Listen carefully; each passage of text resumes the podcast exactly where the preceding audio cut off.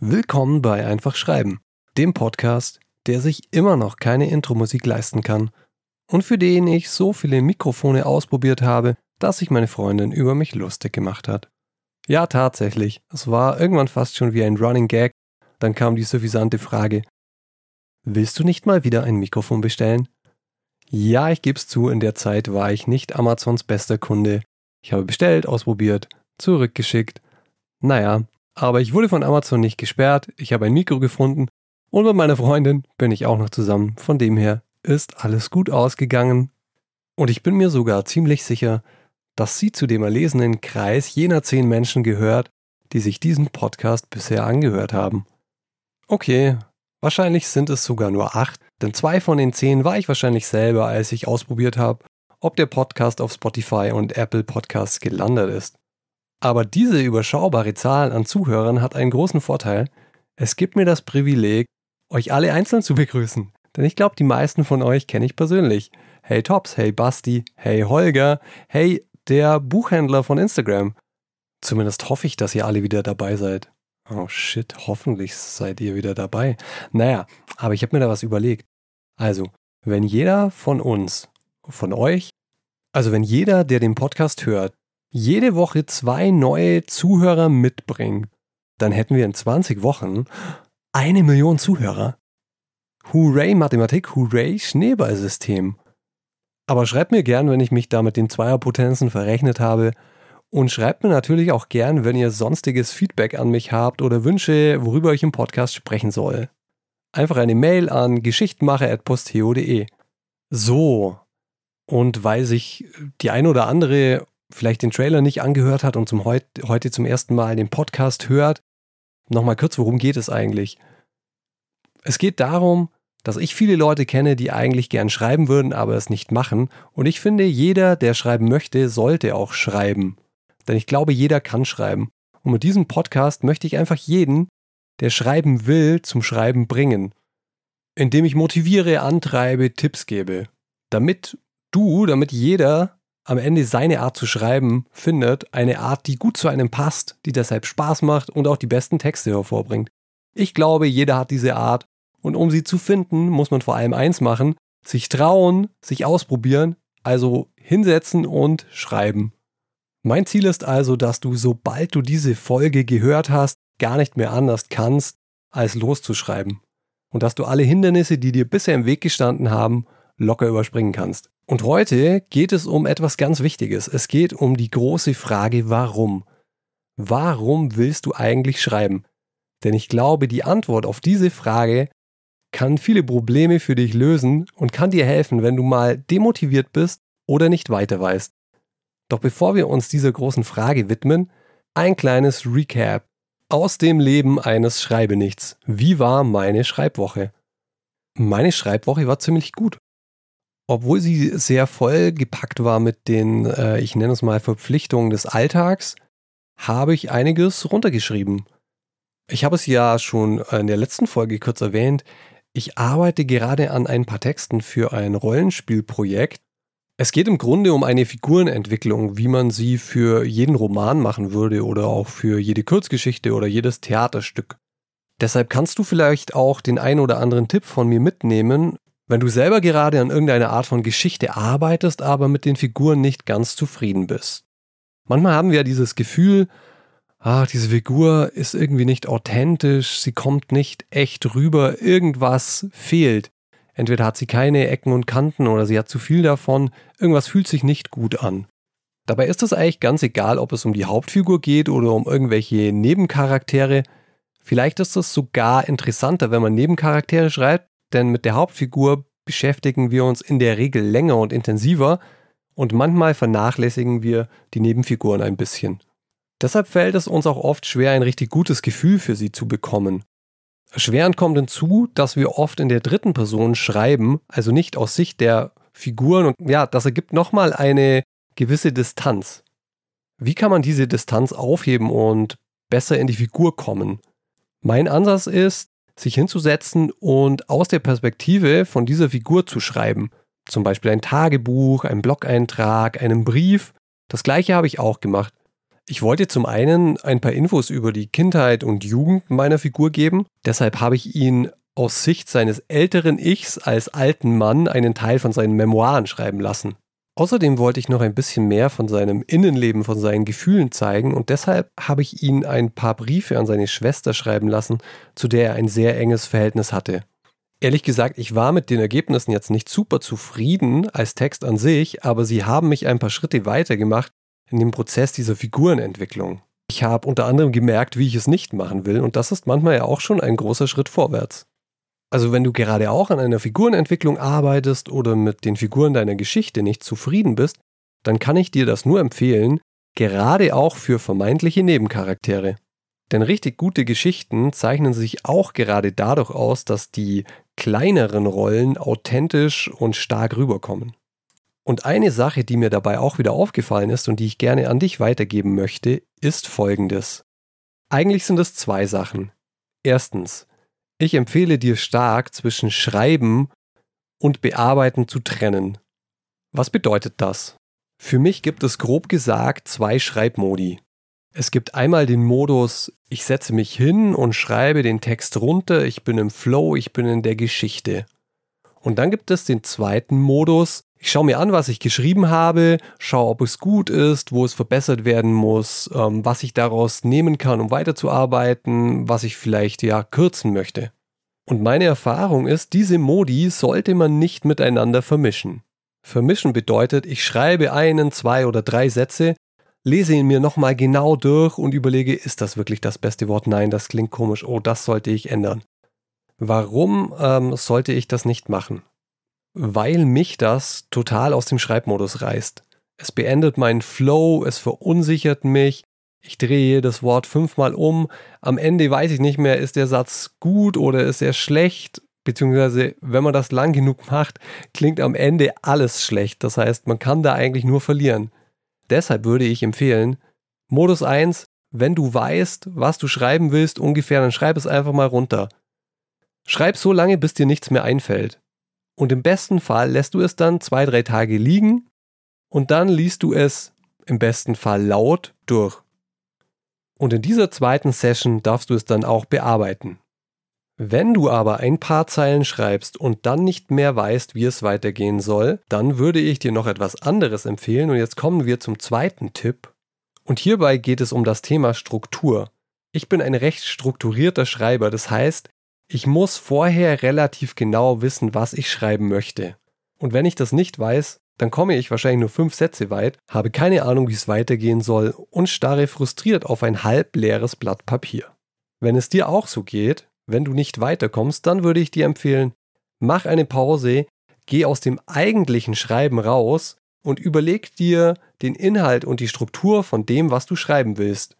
Das gilt aus meiner Sicht für jede Art von Text egal ob du einen Sachtext schreibst oder einen fiktionalen erzählerischen Text, egal ob das ein Roman ist, eine Kurzgeschichte, ein Drehbuch oder ein Gedicht. Also nochmal zusammengefasst.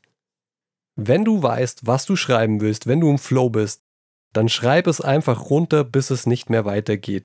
Korrigiere dich nicht, überarbeite nicht, lass es liegen, ein, zwei Tage und dann schau es dir nochmal mit einem frischen Blick an und überarbeite es. Wenn du aber nicht in den Flow kommst, dann überlege dir vorher, was ist überhaupt mein Inhalt, über was möchte ich schreiben?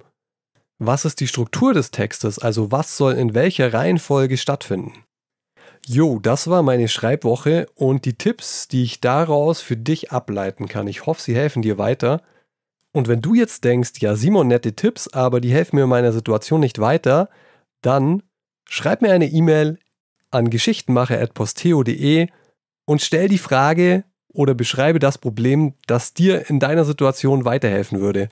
So wie es mein äh, guter Kumpel Mr. T gemacht hat. Das ist natürlich ein Deckname. Ich habe mir überlegt, wenn mir jemand Texte schreibt oder ein Problem und nicht explizit seinen Namen erwähnt haben will, dann werde ich einfach einen Decknamen nehmen.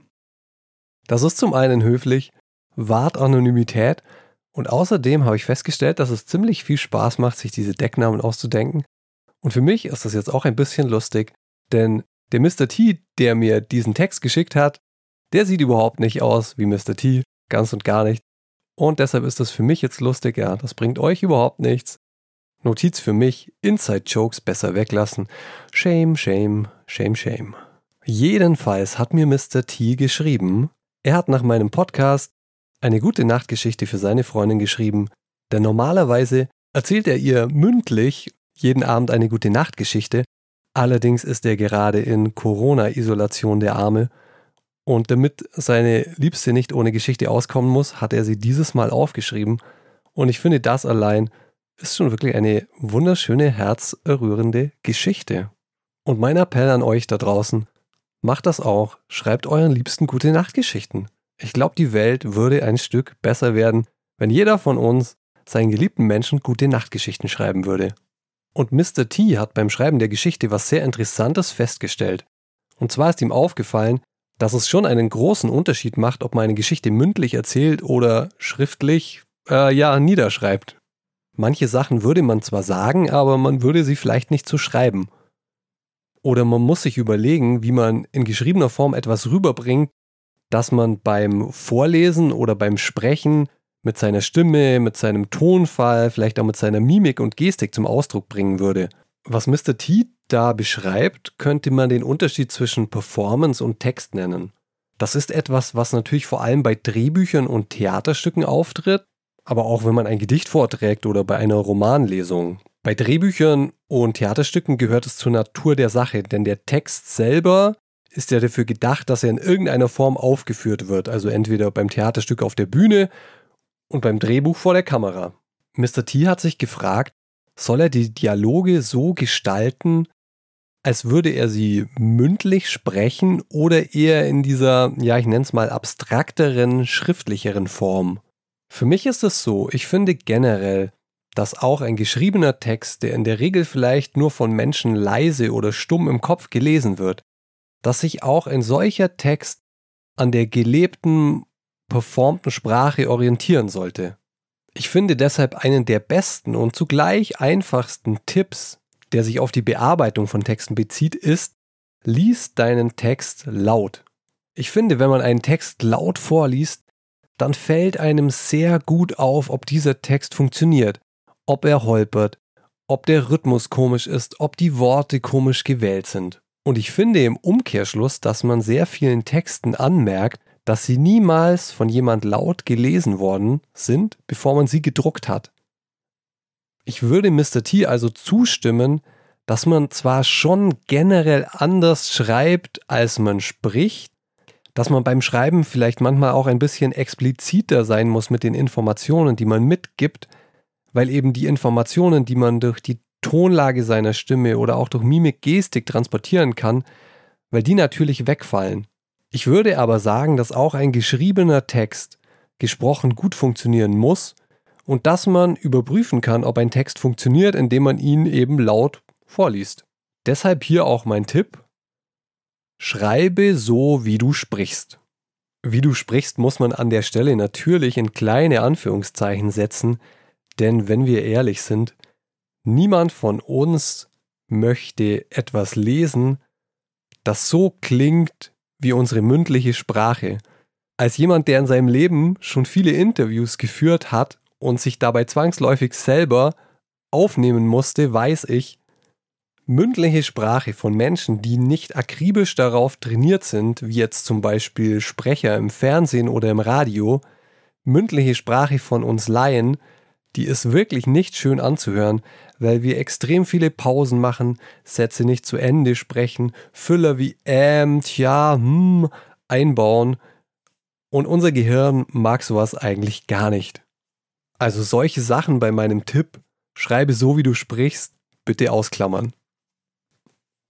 An dieser Stelle nochmal ein Riesendankeschön an Mr. T, dass du mich daran hast teilhaben lassen und nochmal ein riesengroßes Kompliment an das, was du da machst mit den Gute Nacht Geschichten. Mach weiter damit und melde dich weiter mit Fragen bei mir und gleichzeitig auch die Warnung an alle Menschen in meinem Umfeld, wenn ihr in einem Gespräch mit mir arglos Gedanken übers Schreiben fallen lasst, ich werde sie schamlos für den Podcast nutzen aber ich werde mir für euch auch lustige Pseudonyme ausdenken, die ihr, wenn ihr euch irgendwo im Internet zum Beispiel mal wieder anmelden müsst und euch kein Benutzername einfällt, die ihr dafür dann auch verwenden könnt. Und das ist doch wirklich eine Win-Win-Situation. Ähm, naja, gut. Wechseln wir zum Kern der Folge, zum Werkzeug der Woche. Und an dieser Stelle eingeschoben ein kleines Sorry, falls meine Stimme etwas rau und kratzig klingt. Ich fühle mich zumindest so. Aber ich habe irgendwie das Gefühl, dass um mich herum gerade Erkältungskrankheiten in biblischen Ausmaßen ähm, ja, über die Stadt und ihre Bewohner hereinbrechen. Gefühlt die Hälfte ist krank und ich habe auch das Gefühl, dass man ständig an einer Erkältung vorbeischrammt. Also sorry für die kratzige Stimme, aber es wird halt gerade so langsam Winter. So, jetzt aber zum Werkzeug der Woche. Meine Theorie ist ja, dass es für jeden von uns eine persönliche Art zu schreiben gibt, die gut zu uns passt. Um die zu finden, braucht man auch die richtigen Werkzeuge und es gibt einen riesengroßen Werkzeugkoffer, in dem Methoden und Techniken liegen, die kluge Männer und Frauen in den vergangenen Jahrtausenden entwickelt haben. Das heißt, wir müssen uns gar nicht selber was ausdenken, wir müssen nur in diesen Werkzeugkoffer hineingreifen und das rausholen, was sich gut anfühlt, was gut in unserer Hand liegt, das dann ausprobieren und entweder behalten und in seinen eigenen privaten Werkzeugkoffer übernehmen oder einfach zurücklegen und das nächste ausprobieren. Und in dieser Woche geht es um die große Frage, warum schreibst du überhaupt? Und dazu habe ich eine Anekdote mit Pete Doherty. Pete Doherty, Pete Doherty, Doherty, Pete Doherty. Gar nicht so leicht auszusprechen. Wisst ihr, wen ich meine? Ex-Sänger der Libertines und der Baby Shambles, Skandalnudel und wie er selber sagt, äh, mittlerweile Ex-Junkie. Ich mag seine Musik sehr, ich persönlich habe sage und schreibe dreimal versucht, ein Konzert von ihm zu besuchen, das jedes Mal abgesagt worden ist. Ich wollte ihn wirklich live sehen, aber ich habe es nicht geschafft. Und das ist bezeichnend. Ich glaube, einmal hat er den Termin verbummelt und mindestens einmal war ein Haftbefehl auf ihn ausgestellt und er musste vor dem Konzert flüchten oder durfte erst gar nicht oder beziehungsweise wollte erst gar nicht nach Deutschland einreisen, weil er Angst hatte, festgenommen zu werden. Weil er nämlich im betrunkenen Zustand, im Drogenrausch Sachen gemacht hat, die man laut Gesetz nicht machen darf, Autos demoliert und dergleichen. So, dieser Pete Doherty hatte offensichtlich ein Problem mit äh, rauschverursachten Substanzen was er mittlerweile wohl nicht mehr hat. Und das ist der Kern dieser Geschichte. Ich habe über Pete Doherty einen Artikel im Spiegel gelesen. Anlässlich einer Kunstausstellung von Pete Doherty in Berlin hat der Autor des Artikels ihn besucht. Er lebt mittlerweile recht zurückgezogen, hat dem Drogenleben den Rücken gekehrt und vermisst die Drogen aber nach eigener Auskunft. Und das ist natürlich ein super Start für eine Geschichte. Denn wenn jemand wie in dem Artikel sagt, ehrlich gesagt vermisse ich das Leben als Junkie ein bisschen, dann denken wir doch erstmal, boah, krass, was, warum? Erzähl mir mehr. Und genau das sollte eigentlich der Anfang von einem Text bei uns auslösen, gerade in der heutigen Zeit, in der die meisten Menschen eine extrem kurze Aufmerksamkeitsspanne haben, ja, gewissen Studien zufolge haben wir da mittlerweile Goldfische unterboten und das ist keine Auszeichnung. Naja, jedenfalls in einer Zeit, in der dank unseres Smartphones jeden Tag tausende Inhalte auf uns einprasseln, in denen wir uns innerhalb weniger Sekunden durch zig Schlagzeilen scrollen, in so einer Zeit ist es wichtiger denn je, aus meiner Sicht, dass der Anfang richtig knallt. Deshalb, wenn du einen Text schreibst, egal welche Art, das kann auch ein Sachtext sein, ich würde dir immer empfehlen, dass du sehr viel Wert darauf legst, dass die ersten Zeilen den Leser richtig reinziehen und neugierig machen. So, das nur als Tipp zu meiner Anekdote. Sorry, wenn mir ein Tipp über den Weg läuft, kann ich immer nicht anders, als sie nochmal für dich zusammenzufassen, auch wenn es darum ursprünglich in dieser Anekdote gar nicht gehen sollte. Denn dieser Text hat auch überhaupt nicht mit diesen Worten angefangen, obwohl es meiner, aus meiner Sicht wirklich die stärksten Worte in dem Text sind, Sie waren irgendwo im Mittelteil. Aber nichtsdestotrotz, diese Worte weisen uns auf etwas sehr, sehr Wichtiges hin. Also Pete Doherty hat gesagt, ehrlich gesagt vermisse ich das Leben als Junkie ein bisschen. Ich vermisse das tägliche Ziel, den Sinn, das Suchen nach einer Vene. Man kann jetzt denken, boah krass, Alter, warst du fertig. Aber als ein Mensch, der nie drogenabhängig war, aber ein gewisses Maß an Empathie, an Mitgefühl und an Fantasie besitzt, kann ich sagen, ja, ich glaube, ich weiß, was du meinst. Ich kenne nicht die Suche nach einer Vene, aber ich weiß, was Pete Doherty meint, wenn er sagt, er vermisst ein tägliches Ziel, einen Sinn. Und ich glaube, da geht es jedem Menschen gleich. Ich glaube, wir Menschen sind Sinnsucher. Wir brauchen einen Zweck, wir brauchen eine Art großes Ganzes. Das kann für jeden Menschen etwas anderes sein, aber wir richten unseren Blick danach aus. Das ist auch der Grund, warum wir Geschichten so lieben. Warum man mit Hirnscans nachweisen kann, ja, Fun Fact, warum man mit Hirnscans nachweisen kann, dass keine Art der Kommunikation unser Gehirn so mitreißt als eine gute Geschichte. Denn Sinn und Ziel sind ein zentraler Bestandteil von guten, erfolgreichen Geschichten. Eines der elementaren Grundbestandteile einer Geschichte ist eine Hauptfigur, die ein Ziel verfolgt. Und dieses Ziel muss uns als Leser bewusst sein. Wenn es das nicht ist, wird es diese Geschichte extrem schwer haben, irgendjemand zu fesseln. Und wenn du das Gefühl hast, hey, ich habe hier eine Idee, was ich schreiben könnte, ich habe es ausprobiert, aber es funktioniert nicht, dann schau dir doch mal an, ob deine Hauptfigur ein klares Ziel hat. Und jetzt nochmal den Bumerang zurück. Geschichten brauchen deshalb ein Ziel, weil wir Ziele lieben, weil wir Ziele brauchen. Deshalb finden wir Geschichten dann ansprechend, wenn der Protagonist ein klares Ziel verfolgt, aber auch wir in unserem Leben tun uns sehr viel leichter, wenn wir klare Ziele vor uns haben. Und deshalb würde ich dir eine Sache empfehlen. Sozusagen die Hausaufgabe der Woche. Überlege dir zwei Dinge.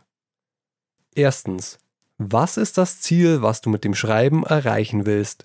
Und zweitens, welches Bedürfnis willst du dadurch befriedigen? Das sind genau die Dinge, die du dir auch überlegen solltest, wenn du eine Geschichte schreibst. Welches Ziel verfolgt mein Protagonist und welches Bedürfnis will er damit, in Klammer eigentlich, Klammer zu, befriedigen? Vielleicht wird es an dieser Stelle zu komplex, aber ich möchte es trotzdem einmal gesagt haben. Eine Geschichte funktioniert in der Regel dann besonders gut, wenn sich Ziel und Bedürfnis widersprechen. Denn meistens ist es so, das Ziel ist dem Protagonisten bewusst. Er strebt danach, es zu erreichen. Ein Beispiel. Johnny will unbedingt den regionalen Wettkampf im Fliegengewichtboxen gewinnen. Das ist ein klares äußeres Ziel. Johnny wird mindestens die Hälfte unserer Geschichte versuchen, dieses Ziel zu erreichen. Doch irgendwann wird Johnny herausfinden, dass er mit diesem Ziel ein Bedürfnis befriedigen möchte, nämlich er möchte die Anerkennung seines boxverrückten Vaters bekommen. Und das ist das, was er eigentlich anstrebt. Und dann wird Johnny eventuell herausfinden, dass er dieses Ziel nicht mit dem Gewinn des Boxkampfes erreicht, sondern auf eine andere Art. Oder er wird herausfinden, dass sein Vater ein Idiot ist, der Johnny mögen sollte, egal ob er ein Boxer ist oder nicht, und Johnny wird sich überlegen, dass er auch ohne die Anerkennung seines Vaters leben können muss. Und schon haben wir eine einigermaßen interessante Geschichte. So, und mit uns selber im Privaten ist das relativ ähnlich. Wir haben oft Ziele, die uns bewusst sind, die klar messbar sind. Ich will diesen Job bekommen, ich möchte so viel Geld verdienen, ich möchte abnehmen, was auch immer. Aber oft liegt ein Bedürfnis darunter, das wir eigentlich befriedigen möchten und das uns nicht so ganz bewusst ist. Deshalb möchte ich dir vorschlagen, schreib dein äußeres Ziel auf. Sowas wie, ich möchte Millionär werden, indem ich ganz viele Bücher verkaufe. Und schreib dein Bedürfnis auf. Was brauchst du am Schreiben? Warum sollst du das machen? Aus dem einfachen Grund. Wenn dir fürs Schreiben die Motivation fehlt oder wenn du dran sitzt und du nicht weiterkommst, dann kannst du dir diese Notiz anschauen und dich dran erinnern, hey, warum mache ich diesen Scheiß hier eigentlich? Was erwarte ich mir davon? Was gibt es mir? Und dann bist du entweder wieder motiviert, weil du sagst, ja genau, deshalb schreibe ich, oder dir fällt ein, hm, ich schreibe hier, aber das hat eigentlich mit meinen Bedürfnissen nichts zu tun. diese Art von Geschichte passt vielleicht gar nicht zu mir und deshalb komme ich hier nicht weiter. Ich muss eigentlich eine ganz andere Art von Geschichte oder Text schreiben. Ich denke, auf beiderlei Arten kann dir diese Notiz weiterhelfen.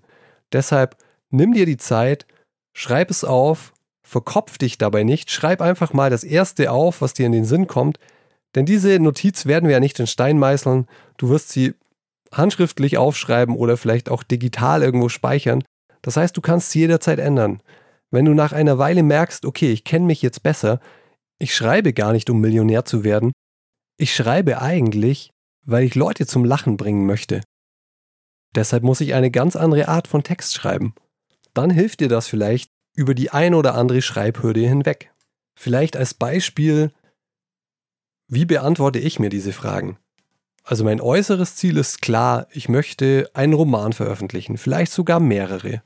Das ist relativ klar, einfach messbar. Mein Bedürfnis ist aber ein anderes. Wenn ich schreibe, dann fühle ich mich klischeehaft wie der Fisch im Wasser. Es fühlt sich für mich gut und richtig an. Ich komme in den Flow. Ich habe nicht das Gefühl, dass ich meine Zeit verschwende. Und in den Momenten, wo ich schreibe, ergibt die Welt für mich einen Sinn.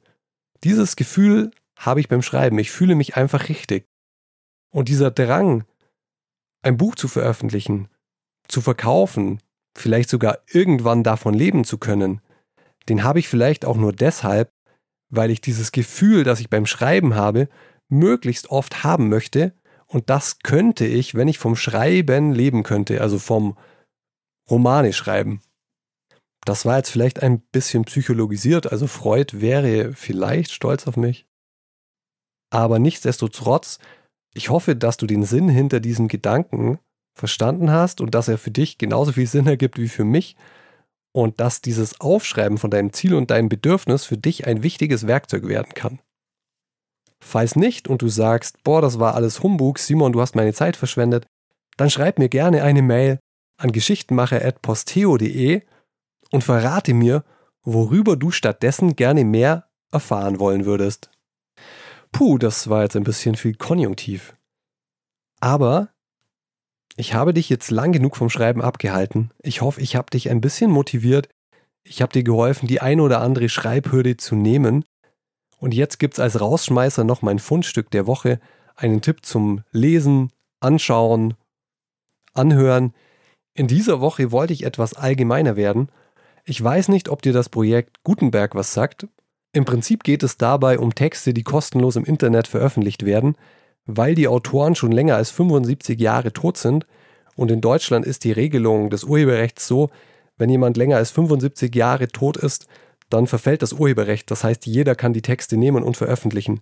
Entsprechend gibt es von vielen Autoren, ich möchte nicht sagen von allen, aber von sehr vielen Autoren, die eben schon länger tot sind, die Texte kostenlos im Internet oder manchmal auch sehr günstig für einen Euro als E-Book zu kaufen. Ähm, ein bisschen was müssen die Leute, die die E-Books produzieren, ja auch noch verdienen. Deshalb kostet es dann doch einen Euro. Einer dieser Künstler, der schon so lange tot ist und dessen Texte kostenlos im Netz verfügbar sind, ist Kurt Tucholsky. Ich weiß, Kurt Tucholsky ist jetzt nicht der neueste Scheiß, aber ich finde ihn immer noch sehr lesenswert und deshalb würde ich dir empfehlen, google einfach mal Kurt Tucholsky Projekt Gutenberg und dann wähle 16 Satiren. Das sind kurze, humorvolle Geschichten, die sich wirklich zu lesen lohnen. Teilweise sind sie nur wenige Zeilen lang. Ich werde dir den Link dazu auch in die Show Notes dieser Folge packen. Und falls du einen Tipp für ein gutes Fundstück hast, irgendetwas, das man möglichst kostenlos lesen, anhören, anschauen kann, dann kannst du mir das auch gerne per Mail an geschichtmacher.posteo.de schicken. So, ansonsten war es das in Anführungszeichen schon für heute. Die Folge ist etwas länger geraten, als ich eigentlich wollte, aber manchmal muss man einfach mit dem Flow gehen. Falls du mehr davon willst, würde ich mich sehr freuen, wenn du beim nächsten Mal wieder reinklickst und bis dahin vielleicht den Podcast abonnierst oder mir eine schöne Bewertung dalässt. In diesem Sinne, bis bald, wir hören uns.